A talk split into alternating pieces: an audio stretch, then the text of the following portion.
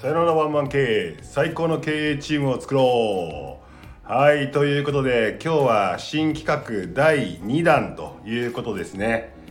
人生に影響を与えた心に残る言葉シリーズでお送りしたいと思います。パチパチパチ。えーあのこの企画はですね、えー、と第1回目のゲストザリガニの花さん来ていただいてザリガニの花さんからはですねスペシャルな呪術つなぎのゲストを、呼んでいただいてるんですけれども、えー、と呪術つなぎでつないでいくだけじゃなくて立候補制または僕からの指名制ということで、えー、と続けていこうかなと思ってるんですけど今回はですね第こういう企画やりますよと言ったら一番最初に速攻で私やりますって言った人がゲストに来ていただいております、えー今回のゲストはそんなバナナのちょっと聞いてよという番組をやっておりますそんなバナナインナサウナさんです。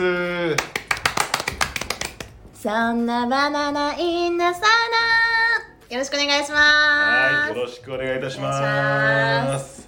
いやーちょっと目の前で あそれを言ってるのをなんか聞くとちょっとなんか恥ずかしい感じになりますこそっちが？こっちが？そっちが？いやいつもラジオからは聞いてるんだけどいやなんか目の前で思いっきりそんなテンションでできるあなたがすごいなと ありがとうございます。思ってますね。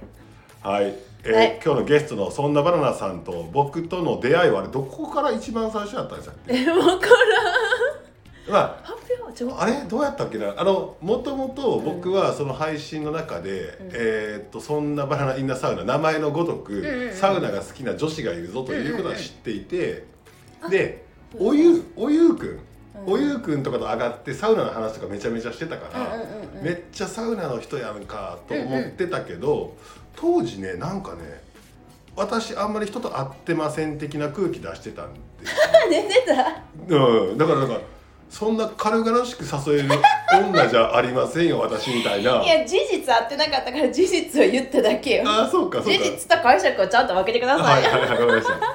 えー、ではちょっと解釈いっちゃいっちゃったんですけど事実合ってなかったからか。そうそうそう合ってなかったっていう「会いますか?」って言われて「いやそんな合ってないですね」って言ってただそうか。えでもえどこで会ったんだ私だからサウナ部ですよ1回目。思い出した。あ。あのあそこよ。あのアビト君のところ。ノーララクそうそうそうそうそうそう。だね。あれはねた多分去年のゴールデンウィークか何かやった多分そにみんなでサウナ部で、うん。そうだサウナ行こうって言って、うんうんうんその埼玉県の中にね。ある山奥にそうだね。1時間半ぐらいかけてバスにも45分ぐらい揺られねて、10人ぐらいおったよいねたいたいた。あそうか。あの時か。テントサウナ行って。そうそう。あの時初めましての人めっちゃいっぱいおったもん。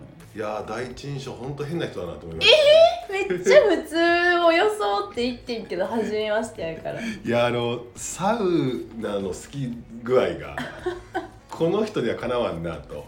でそっからサウナ部で、うんうんうんまあ、うちにもなんか遊びに来てもらったりしたりとか。あとさそうサウナであの長野まで行きましたあれめっねちゃ楽しかったな。あれ楽しかった、ねあれ何？よかった ?12346 人か。6人プラス六おゆうさん。おゆうか。うんうんうん。で行って東京から車借りて。あ長野まで行って。あれ最高。あれ最高でしたね。そう。あれはいつぐらいだ9月ぐらいか5月ぐらいかな、うん。夏ぐらいやったまあそれからサウナ部でちょこちょこサウナで集まったうんうんり、うんでまあハッピーハウスに来たりということで交流をしているわけですけどもはい。あの今回ちょっとこの企画に立候補していただいたなんかなんか経緯があるんですか？なんか。いいめちゃめちゃいい言葉言いたかったんですか？いや面白そうやなってはいはいはい。思ったっていう。あれタムタムさんとか聞聞きました？タムタムさんのやつは山根さんがその紹介していたから聞いたってことですああそうなんだそうなんだ。リアルタイムでは聞いてなくて、はいはいはいはい。そうそうそういやーもうせっかくこう一番最初にね立候補していただいたんで今日はいろいろ聞こうかなと思ってるんですけどななんか聞いた話によると、はい。めちゃめちゃ考えてくれたぞ。めっちゃノートに書き出してお風呂の中で湯が冷めるまで。ノートに書き出して。なるほどね。いやあのそんなバナナさんですがえーっとちょっとこれ企画に入る前に、はい。恒例行事やろうかなと思ってましてえーっと私が見る俺が見るうん。相手のいいところというのを一回褒め合って自己肯定感を上げて後に あのその流れでいい言葉にいこうかなと思ってるんですけどじゃあちょっとバナナさんの方から、はい。えっと、僕をちょっと褒めてもらっていいですか？まあ私は山根さんのいいとこってまあいっぱいあるじゃないですか。優しいとかおもてなしができるとかまあいっぱいあるんですけども一番これが山根さんやなって思うのはあのー男気あふれるなんかまあ最近そんな男女で分けるなとか年齢が上と下で分けるなとか、はいはい。みんな平等やとか、うん。そういう考えいろいろあるじゃないですか、はいはいはい。それって私一種の私はどっちかってそういう考えの人なんですけど、うん。ゆなんか逃げっぽく使う人もいるじゃないいですか、なんかそういう考えやから別に年上やからって俺は別に気遣いませんよとか、うん。そういう考えもあるから別になんか女だからってサラダ取り分けないわよみたいな、うんうんうん。その逃げみたいな感じで使う人も結構最近多いなと思って、はいはいで山根さんはまあそれとはちょっと違うそっちの流れとは違うんやけどももう男気が溢れすぎててそなんかそっちじゃない考えの私から見てもかっこいいなって思います。ああいいですね。自己肯定感倍上がりましたね今 私彼に山根さんの話を結構するのよ。はいはいはい。であの海君がさ結婚あ。男が負担しすぎ問題についてみたいうんうんなレターあったじゃないですか。うんうんそれをき聞かせたら、うん。で感想どう？みたいな聞いたら、ひ一言目が「いやーこの人かっこいいね」みたいな。お「ー僕はできない」みたいな。なんかこんな相手が欲しいって言ってんだからみたいな一生添い遂げるんだから別に払ってやれよみたいな。それそのおっしゃる通りだしめちゃくちゃかっこいいけどもちょっと僕はできないからそうかっこいいなと思いました。確かにいやちょっといい。このこの企画俺のための企画なんかなと思ってきましたねこれね。あとこれこれあのザリハナとやった時は、はい。収録で音声でやってるから、うんうん。そんなに照れなかったんだけど 今日なんとこれ実はあの収録じゃなくて今ハッピーハウスで今日近くに来てるからっていうことでハッピーハウスで撮ってて目の前にいるんでめっちゃ目の前で距離1メーターぐらいのところでこう褒められるとちょっと照れくさいなという感じがしていますが。ほんまに思ってることですね。はい、じゃあ僕からじゃあはいバナナさんのいいところはですね、はい。まあ、まあバナナさんもいっぱいあるんですけど僕が感じるバナナさんはあのスタンド FM の方では結構ちゃけたりねいろいろ面白企画をねこうぶち上げてその速攻性の速さ瞬発力の鬼やなと思ってるのとあの巨万の富男と そんなバナナは瞬発力だけじゃなくそこにすごくアレンジを効かせてぶっ込んでくるってあたりがまあまあすごいなというのはまあ皆さん承知の通りだと思うんですよね。だから僕はもう一個裏面もあると思っていて実はクソ真面目で あの何なんですかね。すごくきめ細やかですごくなんだろうな熱心で熱かったりとかする。なんかこう配信で見せてない配信で見せてるあのなんかこう変な尖った部分と 真逆な部分もすっげえたっぷりと強く持ってるっていうその右と左の振れ幅？めちゃくちゃ。うんめちゃめちゃもうふ触れまくってるやんっていうところがちょっとやっぱり素敵だなというので多うん。分めちゃめちゃこう仕事もできるんやろうなと。そしてなんかちゃけてるんだけどしっかり悩むところは悩んでる。いやそうですよ。なんかそう人間らしさもあるという。これバナナじゃなくてやっぱ人間やなというふうに僕は思っていますがいやなんかいい感じ。さっきの話もそうで多様性とかって言いながらも、うん。もう一個の違う意見とか考え方とかっていうのを結構フラットにうんうん。こう見れたり考えたりできるっていうところのなんか頭の柔らかさっていうようなところとかっていうのがね素敵だなと、ありがとうございます。今目を見て言いましたけど素敵だなと思っております。いやなのでねそんなバナナさんなんでね。ちょっと今日の企画ははい。ちょっと私も楽しみにしてまして、えーっとじゃあ早速本題に入っててよろしいでしょうか？はい。はい。あの順番は自分で考えてもらったらいいんですけどまあ3つぐらいかな。出していただきたいなと思うんですけども。はい。はい、じゃあそれではそんなバナナさんのはい。人生に影響を与えた心に残る言葉1個目教えてください。はい三つあるんですけどもはい。一、つ目いきます。私がなりたいのは素晴らしい誰かではない最高の私になりたいの。こちらです。私がなりたいのはな素晴らしい誰かではない。丸。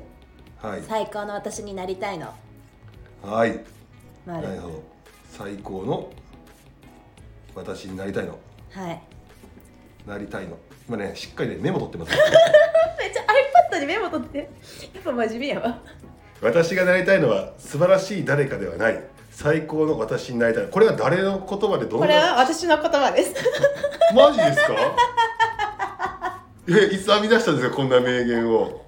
社会人2年目ぐらいの時に編み出しました。結構早い段階で編み出してますね。あのー、ルミネみたいでしょ。うん。なんかキャッチコピーやんねなんか。いやこれはどういういきさつからこの「私がなりたいのは素晴らしい誰かではない最高の私になりたいの」なんかねイメージはわかるんですよね。なんかこれは私だあの社会人2年目の時にこの言葉を編み出したんですけど、はい。なんかそのめちゃくちゃ境遇が似てる友達がいてなんか大学の時私休学して海外行ってるんですけども、はいはい。その時に休学して海外行ってるしで卒業の直前に国際交流プログラムみたいなの行っててそれも一緒に行ってて、うん。で社会人になって結構バリバリ働く会社に入社して、で結構バリバリ働いてますみたいな全く結構似たようなそのキャリアを歩んでる同じ年の友達がいるんですよ。うんでそのコミュニティの中で彼女はすごい憧れられるんですよ。何々みたいになりたいみたいな後輩とかが言うの。でも私はなんかバナナちゃんってすごいいいけども私はなれないとかなんか個性的ですごいけど私はなりたくないというかそっちの方向性じゃないんだよねってはい言われて。なぜだとこんなにキャリアが似てるのに、うんうんうん同じことを一生懸命頑張ってるのに、うん。なぜ私はそのもう一人友達みたいになれないんだみたいな。憧れられないんだそうとそう憧れられないんだ、うん。私もそのそっち方向になりたいぞと思ってる時期がなるほど。いやそれはやっぱ憧れられたいみたいなこともあったの？そこに。うん多分そう。多分。うんうん。そうでその時にまあその彼女みたいになるにはどうしたらいいのかとかをすごい考えたんですけども、うん。まあ、どんなに考えてもその彼女を目指してたら2番煎じにしかならないじゃないですか。でそんな努力をするぐらいやったら自分のその向かってる方向性で最高の自分になった方がよりいいんじゃないかって内省して思って。この言葉を編み出して 自分の心の引き出しにの一番目がしまっているわけですね。で何かあればこの言葉を人と比較して落ち込みそうになったらこの言葉を思い出して私がなりたいのは誰かではないと。最高の私やと。いや素晴らしい。これ自己暗示の言葉ですね。ああめっちゃ面白い。なるほどね。いや、うん。これはでもいい言葉ですありねがとうございます。へえでちょっとその参考に入れなかったんですけども、はい。あのノミネートしようかなって思って迷った言葉がそれと似てるんですけど、はいなんかあの自分の弱み弱みって思ってますか？って言われたことあって。ほうほうほうほでどういう場面で言われたかっていうと会社の研修で人間のパーソナリティを4つに分けてうあるね。でうん。そのパーソナリティごとにコミュニケーションの仕方って違うからそれ勉強しましょうみたいなので、私が持ってるパーソナリティの人たちで集まってうちらのタイプって強みは何で弱みは何でみたいなのをホワイトボードに書き出して、うん。みんなに発表するみたいな研修だったんですよ。うんうんうんで講師の人がにうちらのグループに対して「皆さんって自分たちがその書き出した弱み弱みって思ってますか?」って言われてうちら「いやー正直全然思ってないっすよね」ってうちら全員言って、まあ、こういう弱みも愛せる。自分愛せる弱みなんすよね。みたいな改善しようとあんまぶっちゃけ思ってないですってみんな言って、はいはいはい。いやーそうやな。自分の弱みあんまり改善しようってあんまり思ってないなって思って、まあ、それも最高の私につながってる。ああそうね。だから弱みっていうのはね、まあ、見方変えれば相対的な話だったりもするわけだから。そうじゃなくて弱みさえも愛してしまえば最高の自分に近づけるやんっていうことですね。弱みも含めて私だから都合がいいですねこれ皆さん都合がいい名言でこれいいじゃないですかこれパクってもいいんじゃないですかもうなんか言われても、うん、最高の私目指してるからあそうそうその弱みないと私じゃないからいや1個目。20何歳？24歳ぐらいですか？24ぐらいの時かな。24ぐらいの時に自分で編み出した言葉ですね。自分で編み出した言葉を持ってきたやつ初めてまあ今日2人目ですけど。いやーそんなバナナらしいですね。あー面白い。じゃあじゃあ続いて2個目。二個目ね2個目いいですか？は2個目いきます。い。私あの UX リサーチャーっていう仕事してるんですけども、はい。はい。それに関するあの友達から言われた一言。友達から言われた一言。はい。はい「え UX リサーチャーの仕事好きなんでしょ？それやらない選択肢ってあるの?」って。めちゃくちゃ目を見開いて言われたっていうことがあって。え？UX リサーチャーの仕事好きなんでしょと、うんうんえそれをやらない選択肢ってあるの？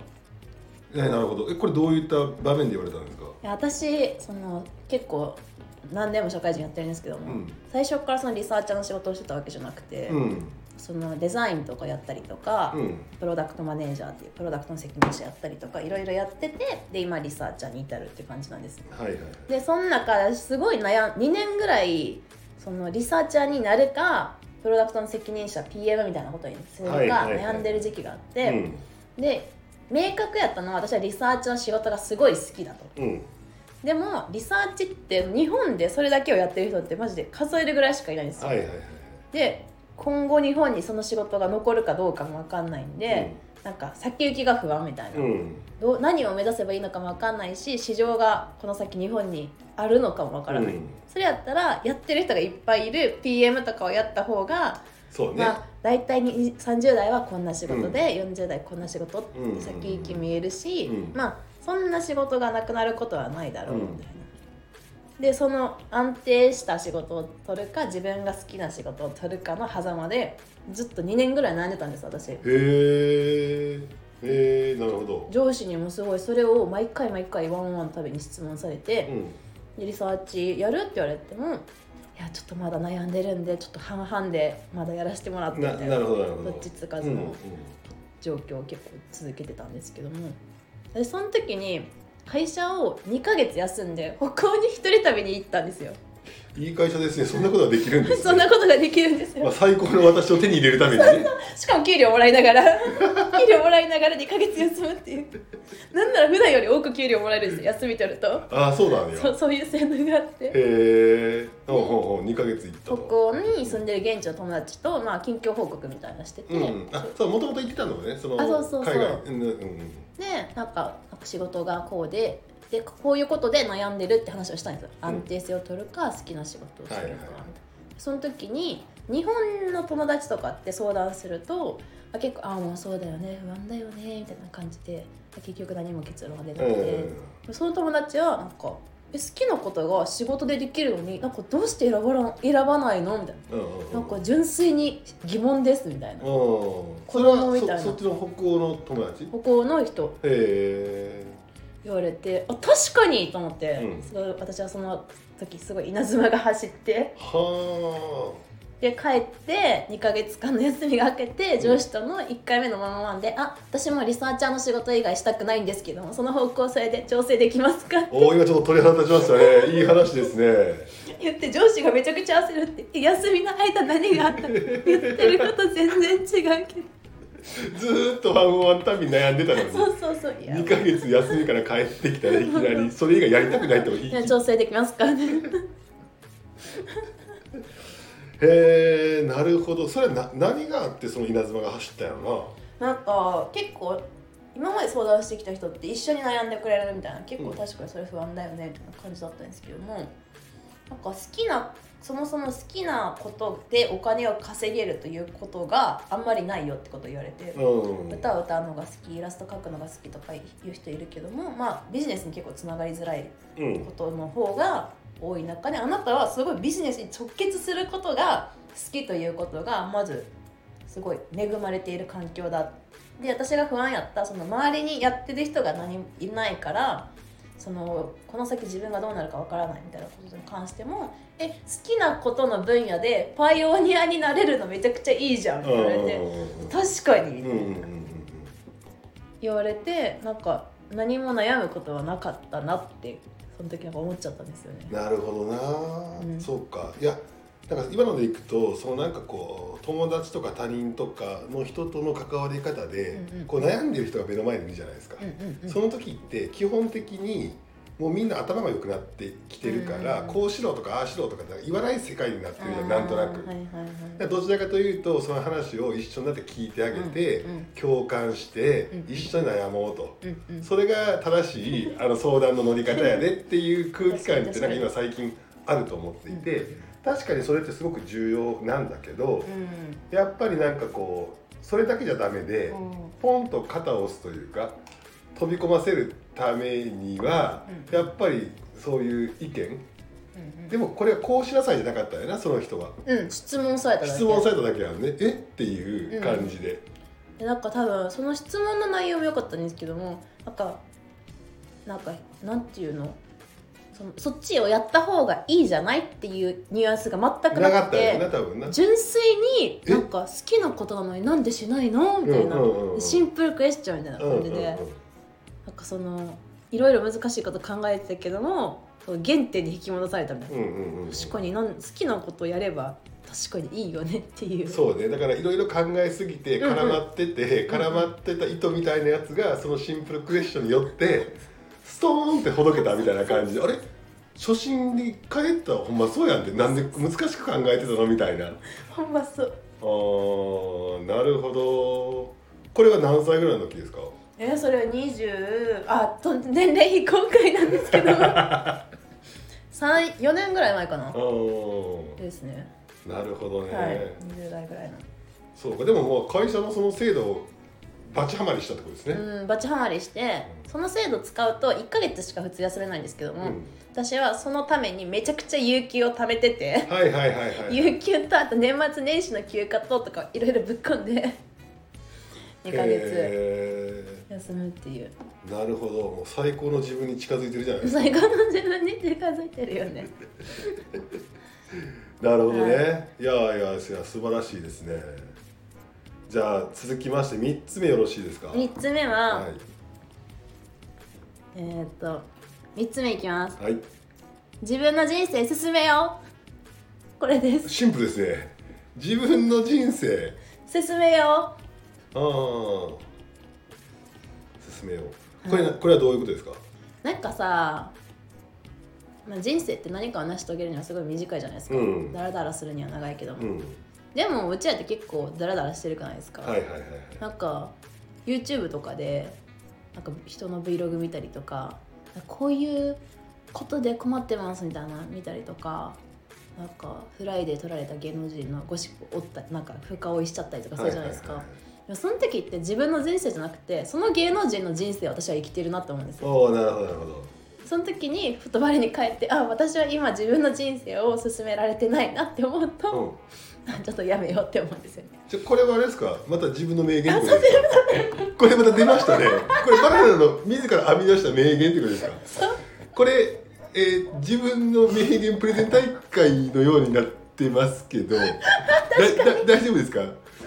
もともとの趣旨はなんか影響を及ぼしてくれたなんかありがたい他人の意見とかね。あそうなんやそうそう昔のあの人の言葉とかね。っていう趣旨だったんですけどいや全然いいですよ。バナナさんらしくて素晴らしいんですけど自分の人生進めをまたふって湧いてきたわけですね、うん。YouTube 見てる時か何かに。そうそうそう。彼氏とも合言葉でうん。なんかなんかその芸能人のゴシップの話をめちゃくちゃやってた時に「え今さ自分の人生進めてる?」みたいな「あちょっと止まってたわ」みたいな「ちょやめろもう調べんの」みたいな。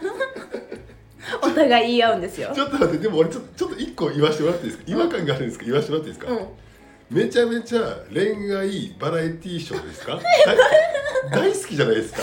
人の恋愛とかのあの恋愛バラエティーショーとかもうあれあなたの人生じゃないですあれはあのでも私は結構自分の人生を投影しながら見てるから。なるほど進めてるわけですね。あそうそうみどりさんとか私投影してたから。あ投影してましたね、はい確かに。ラブイズブラインドの。あじゃああれはただ単に客観的にあのなんだろうな、えー、と娯楽として見てるわけじゃなくて、うん。自分の人生を進めるためのエッセンスとして見ていたと。そうしかもあれは仕事にもなる。なるほどなるほど。であれは進んでるんですね。そう。なるほど。リサーチャーとして人間観察してるから。ななるほどなるほど。単純なゴシップをめちゃくちゃ調べちゃうとかは、はいはい。他人の人生やなって思う、うーん確かに確かに確かに、なるほど。これはいつぐらい編み出したんですかこれは？これは去年。去年編み出したんですか？去年何があったんですか去年？分からん。ななんやろな。パッて降ってきたんですよ。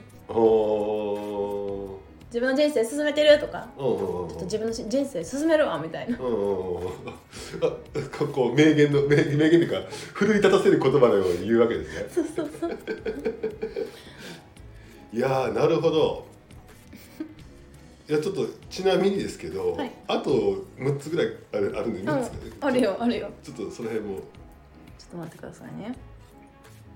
これ発明系が多いですかやっぱり？えーっと発明系はあーそんなにない。あ一個はその朝ラジオのジェンさんが言ってた仕事なんて人生の3%くらいじゃないですかみたいな。おそれ結構心に残っててなんかえ3%少なくないと思ったんですよ。うん確かにね。大体30%あそうそうそう、ね。言ってさ時間が占める割合的にはめちゃくちゃ何十パーセントとかやのに、うん。でジュンさんって結構仕事ちゃんとしてるじゃないですか、その人が3%って言うっていうのが私にとって結構なんか印象的で、うんうんうんあーなんかそういう気持ちで仕事してもいいねみたいな。うんおーなるほど。いいいいですねいいですね。心が軽くなりましたね。いいですね。他人の言葉いいですね。自分で生み出したやつもいいでしょ？いいですけど。あとはえっとね これも北欧に行った時友達に言われたんですけども、はい。あなたは自分が作ったルールに自分で苦しめられてるわよみたいな。あー確かにね、でその日私めちゃくちゃ疲れてて、うん。めちゃくちゃ疲れてたのにまだシャワー浴びてなくて、こんなに疲れてるのにシャワー浴びないとあかんなんて最悪みたいな。まあよくあるじゃないですかそうい。うシーンうんうんうん。でそのよくあることを言ってたんですよそのスウェーデン人の友達に、うんそしたらえシャワー浴びなきゃいけないなんて誰が決めたの？みたいな、うんうんうんあなたが決めたんでしょ、うんうんうん。あなたが入りたくないなら入らなくてもいいのよ。ななるほど。あえ名言ですね、なるほどなるほど、うんうん。確かにね。めっちゃ寒かったから今日めちゃくちゃ寒いし汗なんてどうせかいてないわよみたいな。いいですね。れて確かにみたいうんうんうんなあとはあとはあのこれ誰が言ったか覚えてないですけども、うん美味しいものはたまに食べるから良いのよみたいな。あーなんかそれよくね聞いてここれなんですかこれはちょっと毛色が違いますけどどういうことですかこれは？あの私も私にもあのあのなんていうの若い時代があったんです。あのちやほやされる時代があって。はいはいはいはいはいはい。でその時って別になんかどっかに行けば誰かがすごい高い料理を私におごってくれるみたいな時代があって、はいはいはいはいで多分なんか私がたその時なんか毎日美味しいものを食べるみたいな。なんかすごいいい店に毎日行って、毎日美味しいものを食べるみたいなことをしてて、多分相手のごますりもあって「わー美味しい」みたいなこん「こんな料理だったら毎日でも食べたい」みたいなお世辞みたいなこと多分言ったんですよ。そしたらそのもう多分1回ぐらいしか会ったことないよくわからない男の人がう。ん「美味しいものはたまに食べるから美味しいんだよ」みたいな言って。うんそのよくわからない男の人の名言に私ははってなって そっからその生活やめましたその毎日美味しいものをよくわからない人と食べるっていう。今ちょっとちょっと自己開示しすぎてるかなってちょっと不安になってるんですけど。いやーなるほどなるほど。いやお面白いですね。でどんどん出てきますねこれね。はい。ああなるほど。ねいやーちょっと僕感想言わせてもらっていいですか、はいなんかねやっぱりねバナナらしいなという感じがありますね。なんか1個目もさやっぱり素晴らしいですね。あの私がなりたいのは素晴らしい誰かではない最高の私になりたいの。24歳の時のバナナの名言ですね。今でも刻んでると。あとは自分の人生、えー進めようっていうのもそうだし UX リサーチャーが好きなんだとそれやらない選択以外あるの？っていうのもなんやっぱりちゃんと自分が自分としてなんか自分の人生をしっかりと歩みたいっていうのがうんすごい伝わってきますよね。なるほどなあでもそういう思い強いもんね。うんうんうんうん私は私で言いたいっていううん。なるほどなるほど。いやもうもうスタンド F でもなんか特殊なポジション。あでもスタンド FM はあれですか？自分の人生進めてるんですか？ね止まってる。かも止まってるかもしれないいやでもあとはあれだね。あのなぜ自分の名言が出てくるかっていうことに今フォーカスしてて聞いてたんだけど、この裏側にはうん。こう常に真剣に考えながら悩みながら真剣に人生を生きているからもやもやもやもやしたものがああるじゃない。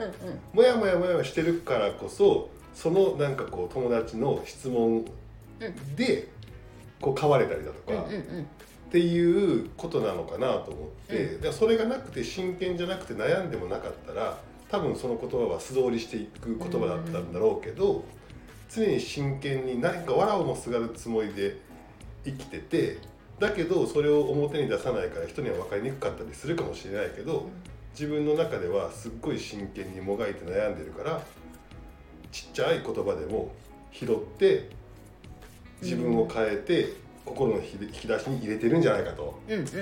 素晴らしいですね。うんその通りだと思う。どうですか？自分でこれをちょっとまあ今日考えてみてくれて8個ぐらい出してうん。3つぐらいこう喋りましたけどうん。喋、った後の感想としてはどうだったですか？それと後の感想？3個中2個が自分の名言って気づいてなかったから。過半数自分の名言ってやばいな。めちゃくちゃ自分好きやんって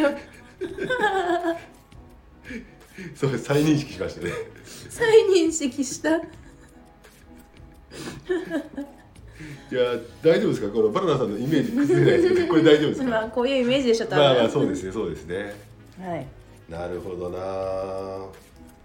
いやーでもハッとすることが多いですね。まあまあ真剣に生きてる証拠でしょうね、なるほど。いやーめちゃめちゃいい回だったんじゃないですか？なんか言い残したことないですか？言い残したところ、はいあもう一個このリストにあったのは、あの私彼氏と旅行に一緒に行ったことがあって、はい。私の時その旅行の時めちゃくちゃストレスが溜まってて、うん。なんでかっていうと、うん。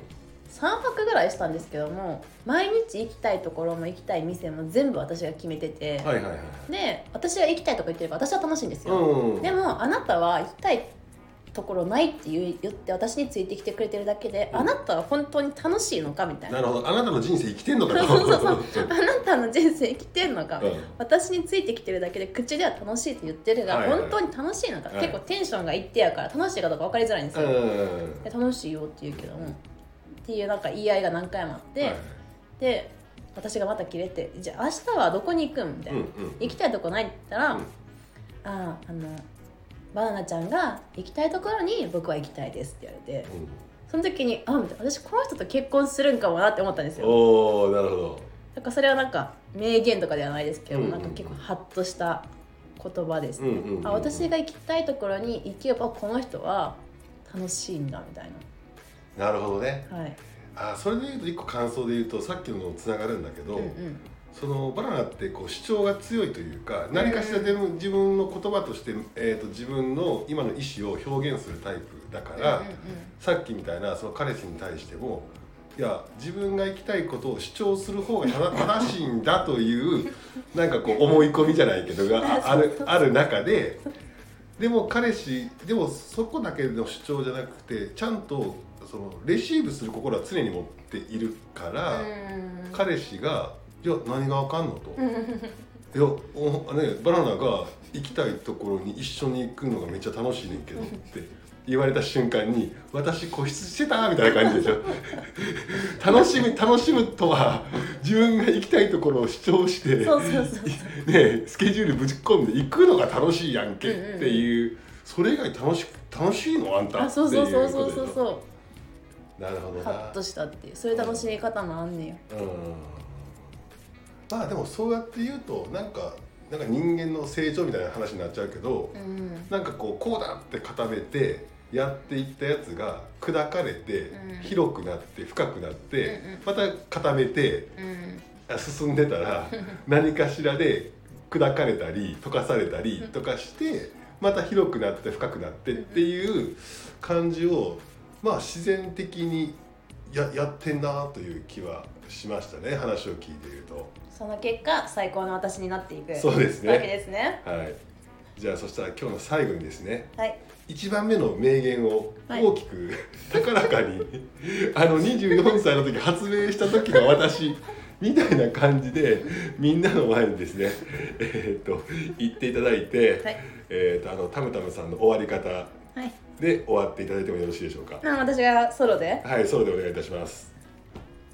私がなりたいのは素晴らしい誰かではない。最高の私になりたいの。